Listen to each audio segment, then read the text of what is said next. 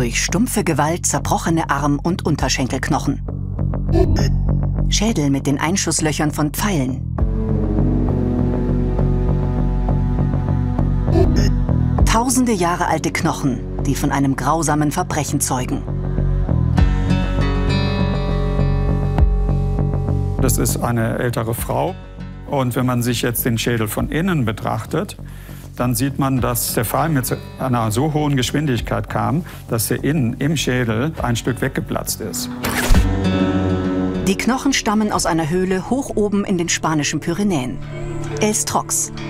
Seit zehn Jahren arbeiten Archäologen dort an der Rekonstruktion eines jahrtausendealten Blutbads. Der deutsche Anthropologe Kurt Alt ist von Anfang an dabei und für die Analyse der menschlichen Überreste zuständig.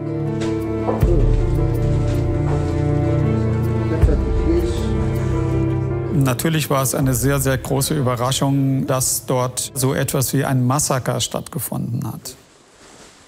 Die Grabungsarbeit ist mühsam. Tonnenweise Erdreich schaffen die Archäologen aus der Höhle. Das Geröll, so die Hoffnung, enthält Informationen über das längst vergangene Geschehen. Unten im Camp wird der Schlamm gesiebt und gewaschen.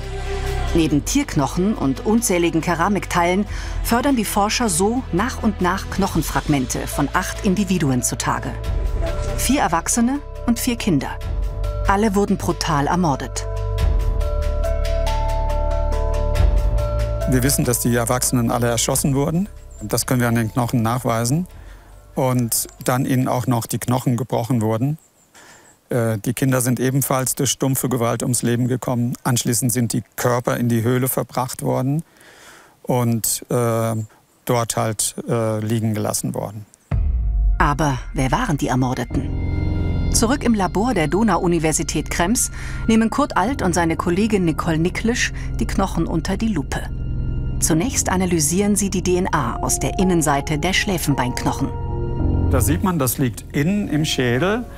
Wenn der Schädel gut erhalten ist, ist der Knochen sehr gut geschützt. Und der ist dann im Vergleich zu einem Arm oder Bein, einer Rippe, äh, Hand- oder Fußknochen, ist es besser erhalten von der DNA-Erhaltung her. Die DNA-Analyse bringt erste Ergebnisse. Diese Menschen kamen ursprünglich nicht aus der Region.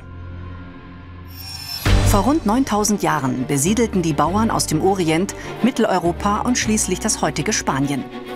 Die acht Toten von Els Trox stammten von diesen frühen Bauern ab. In ihrer neuen Heimat waren sie aber nicht allein, sondern trafen auf einheimische Jäger und Sammlergruppen. Zeugen die Toten von Els Trox also von einem blutigen Konflikt zwischen den beiden völlig unterschiedlich lebenden Menschengruppen? Eine sogenannte Isotopenanalyse an Knochen und Zahnschmelz soll helfen, das Rätsel zu lösen. Denn sie verrät, wie sich diese Menschen ernährt haben. Der Zahnschmelz, den ich an diesem, genau diesem Zahn nehme, der gibt mir Auskunft, was dieser Mann in den ersten vier Lebensjahren gegessen hat. Der Zahnschmelz verändert sich nach der Kindheit nicht mehr. Die chemische Zusammensetzung ist also des Rätsels Lösung für die Ernährung in der Kindheit. Anders bei den Knochen. Sie verraten uns, was der Mensch in seinen letzten Lebensjahren gegessen hat. Denn sie erneuern sich alle zehn Jahre komplett. Aber was sagt uns das über die Toten von Els Trox? Sieben der acht Individuen hatten in ihrer Jugend bereits das gleiche Nahrungsspektrum wie als Erwachsene. Nur bei einem hat es sich verändert. Er war wohl im Laufe seines Lebens aus Mitteleuropa eingewandert. Wahrscheinlich lebte also der größte Teil der Einwanderer bereits in der zweiten oder dritten Generation im heutigen Spanien. Doch was hatten die Menschen hier oben in den Bergen zu suchen, wo es so gut wie keine Flächen für den Getreideanbau gibt und die Winter bitterkalt sind? Die Vermutung der Forscher? Die acht Individuen waren Hirten, die ihre Nutztiere zum Weiden in die Berge trieben. Dafür spricht, dass die Gruppe aus älteren Erwachsenen und Kindern bestand. Während der junge und arbeitskräftige Teil der Sippe im Tal Getreide anbaute, zogen Alte und Kinder im Sommer mit dem Vieh in die Berge. Für diese These spricht ein weiterer Knochenfund. Im Inneren mehrerer Schädel finden sich eigenartige Verformungen. Das sogenannte Bietenkopper-Phänomen. Das sieht so ein bisschen wie so beschlagene Oberfläche von, von Kupfer aus. Ähm, aber es sind im Prinzip äh, diese, diese Impressionen der Gehirnwindungen, die sich hier ähm, abzeichnen. Die Bietenkopperverformung kann natürlicherweise entstehen, wenn das Gehirn beim Wachstum im Kindesalter an die Innenseite des Schädels gedrückt wird. Die beiden Forschenden vermuten aber hier eine andere Ursache. Sie glauben, dass ein Virus von den Nutztieren auf die Menschen übergesprungen ist und eine Gehirnentzündung verursacht hat. Was auffällig ist, ist bei L-Drox, dass es so viele Betroffene gibt. Und in unserem Fall wissen wir ja, dass die Menschen sehr eng mit den Tieren zusammengelebt haben. Und möglicherweise haben wir sowas äh, hier jetzt diagnostiziert.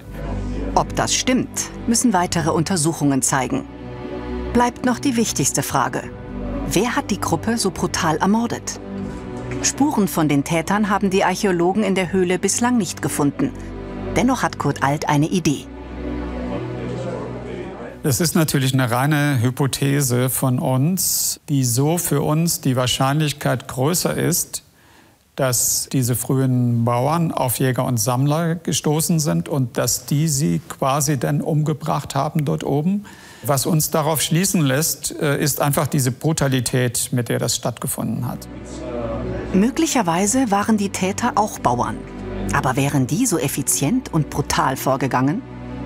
Gäbe es Knochen der Täter, könnte Kurt Alt das Rätsel lösen. Solange die aber nicht gefunden sind, behält die Elstrox-Höhle das Geheimnis für sich.